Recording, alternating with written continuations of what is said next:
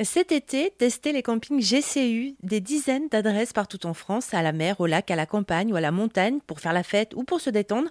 Une expérience différente en tout cas, puisqu'il s'agit de camping participatif.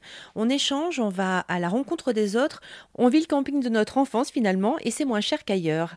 Jérôme Simon, vous êtes correspondant territorial de la Gironde, du camping GCU. Alors, euh, ça veut dire quoi GCU Qu'est-ce que ça signifie? Ça veut dire euh, groupement des campings universitaires. Donc ça a été créé en 1937.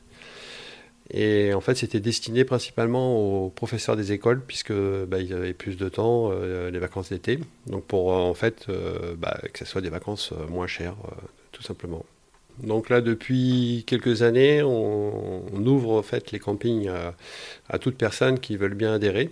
Donc le principe, eh ben, effectivement, c'est de, on n'est pas client, donc on est adhérent. On doit participer donc au, moins une journée euh, sur euh, une période de 21 jours à l'entretien du camping avec euh, l'accueil. C'est à tour de rôle, hein, il, y a, une équipe. Et donc là, ça crée un esprit de, suite de convivialité. Donc ça amène à rencontrer d'autres personnes. Donc moi, je l'ai fait quand je suis rentré au camping il y a, il y a environ 7 ans par souci d'économie. J'ai découvert le camping de, Sanguinet.